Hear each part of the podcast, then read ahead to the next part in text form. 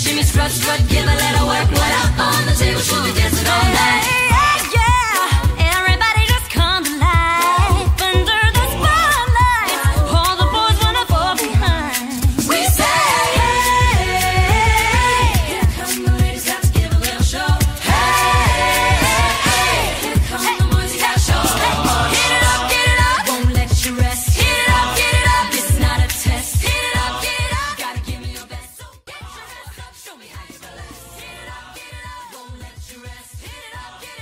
Tábula Redonda Podcast. Este quem vos fala é Tiago Ferreira e hoje um dia muito especial, nossa primeira entrevista, certo, Matheus?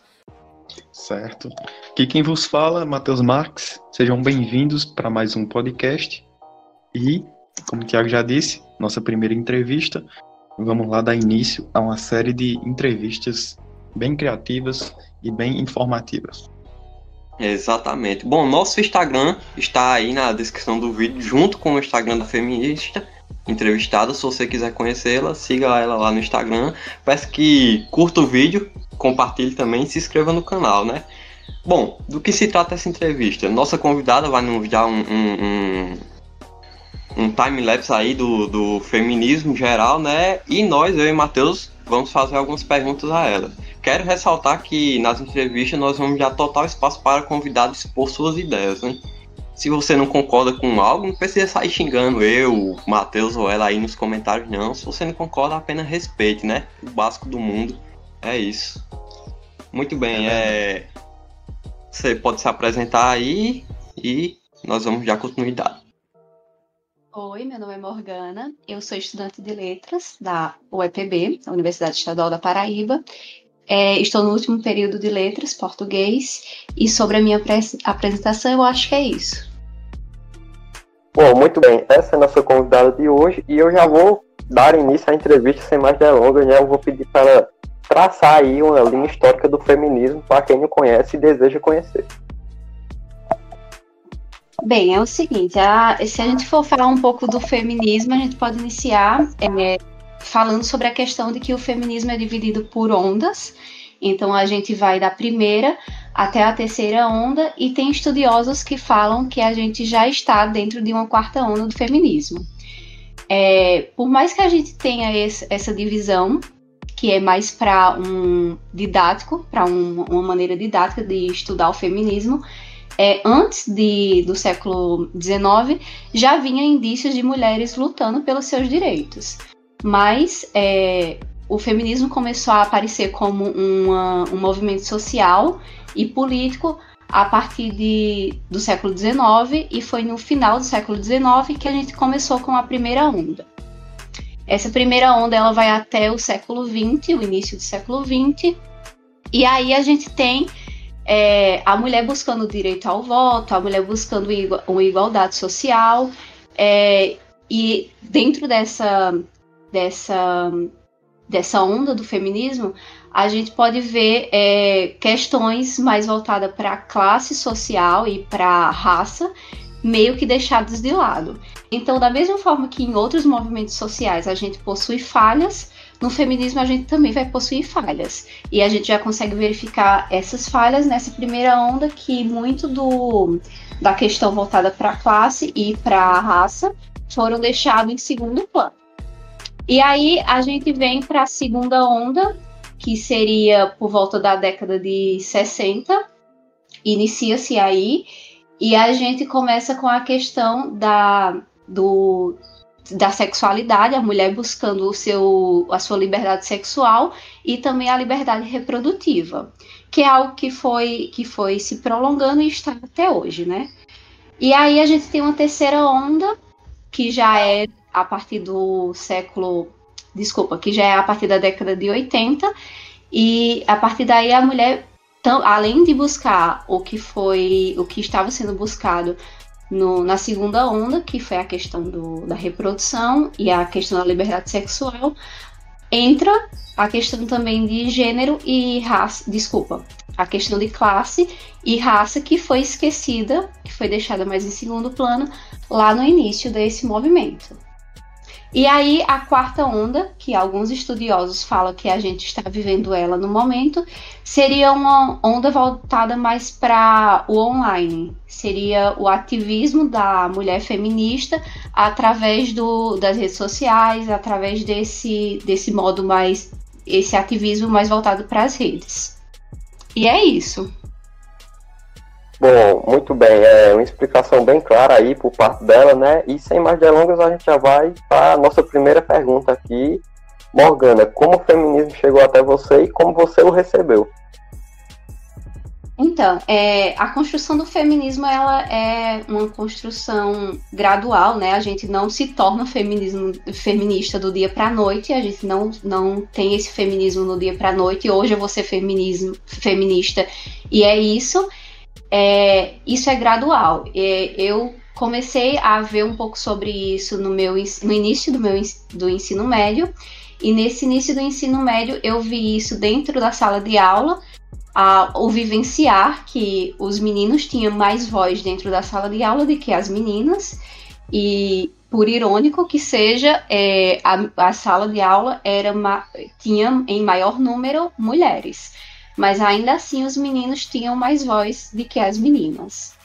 E a partir daí eu fui percebendo ainda mais como que isso se dava na sociedade e fui estudando, fui buscando sobre isso. Claro que no início a gente tem não, não sabe nem como procurar isso. A gente eu pelo menos com, comigo eu não sabia nem que existia esse termo feminismo. E aí gente, eu fui procurando, fui buscando até chegar ao termo e, e estudá-lo e estudar sobre. É, eu recebi ele de uma maneira mais, eu acho que como acontece com todas as mulheres, de uma maneira mais, é, posso dizer, leve. Eu não, eu não entendia o que era aquilo de fato. Eu não entendia como que eu iria aplicar aquilo na minha vida. Então não foi como acontece com hoje, que eu vejo algo ocorrendo e sei que aquilo vai contra ao que eu prezo, entende? E aí, é, naquela época, eu recebi de uma maneira mais leve, era mais simples. E hoje não, hoje eu sei que aquilo não é, não vai de acordo com o que é, eu prezo e eu já recebo aquilo de uma maneira mais pesada, digamos assim. Eu não consigo olhar para algo que é errado, entre aspas, e, e aceitar. E naquela época não, naquela época eu aceitava porque eu também não entendia como que aquilo estava se dando na sociedade. E é isso. Bem, Morgana, você falou aí que é, sua busca pelo conhecimento do feminismo se deu no ensino médio. É, a minha pergunta seria se você acha que o feminismo deve ser apresentado e de alguma forma ensinado para as crianças, é, ou pela escola ou pelos próprios pais. Sim, eu acho que sim. É, da mesma forma que a gente aprende sobre, sei lá, a Segunda Guerra, a Primeira Guerra e sobre todos esses outros assuntos históricos, a gente também tem que ter em mente que a mulher foi oprimida durante tanto tempo. E é a escola que tem o dever de passar isso para a gente. Em casa, isso se torna mais difícil porque as nossas mães, elas não tiveram esse, esse contato.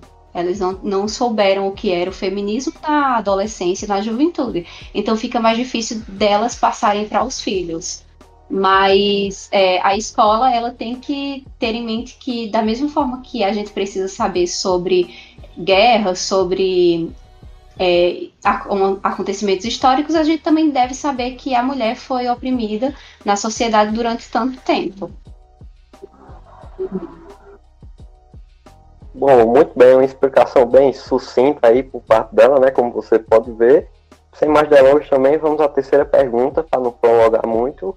É, o que você acha de mulheres conservadoras hoje em dia? Essa pergunta é polêmica.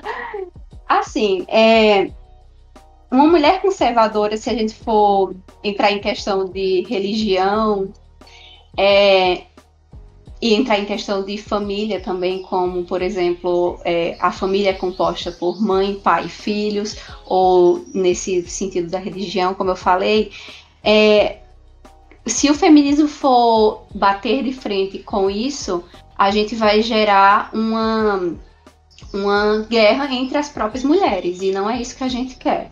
A gente não quer que uma mulher ela ela vá é, contra a outra mulher. A gente precisa de uma solidariedade, a gente precisa de uma sororidade entre as mulheres e de, empa de empatia para fortalecer esse movimento, né? Só que assim, claro que nem todas as mulheres vão receber esse movimento, ainda mais uma mulher conservadora.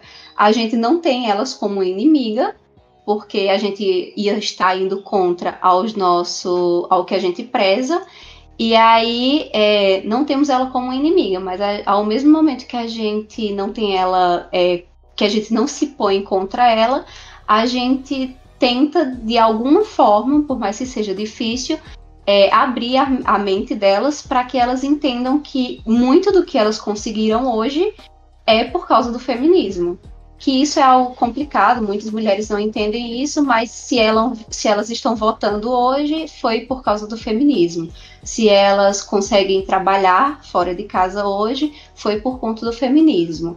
É, até a escolha dela colocar um batom e sair também é por causa do feminismo. Então, tudo isso é, tem que ser é, mostrado aos poucos para que não, não que a gente não estabeleça uma guerra entre mulheres e faça com que esse, esse feminismo se é, acabe se diluindo mais do que ele foi diluído, né? Porque, como eu expliquei, que houveram ondas, a primeira, a segunda, a terceira, da segunda para terceira e para que a gente está agora, alguns estudiosos falam que a gente está, o feminismo ele começou a se diluir exatamente por isso, porque as mulheres começaram a a ficar uma contra as outras. E é por isso que a gente vê tanto nessa sociedade atual que não estamos mais unidas como fomos unidas em algum momento, como no início, é, para alcançar o que a gente, o que a gente queria.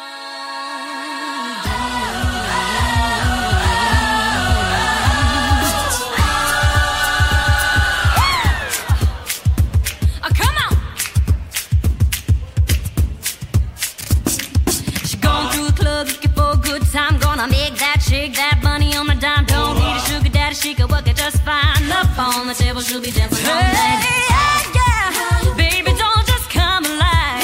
Under the spotlight, all the girls wanna fall in line. We say, hey, here come the ladies, got to give a little show. Hey, here come the boys, you gotta show them more, more. Estamos de volta, é, continuando a entrevista com a feminista aqui no podcast Távola Redonda. Se vocês estão gostando, peço que vocês deixem um like e, caso considere, se inscrever no canal se quiser mais conteúdos assim como esse. E como a quarta pergunta, é, eu tenho aqui é, de que forma o feminismo é afetado pelos dogmas religiosos? Bem, mais uma pergunta polêmica, né?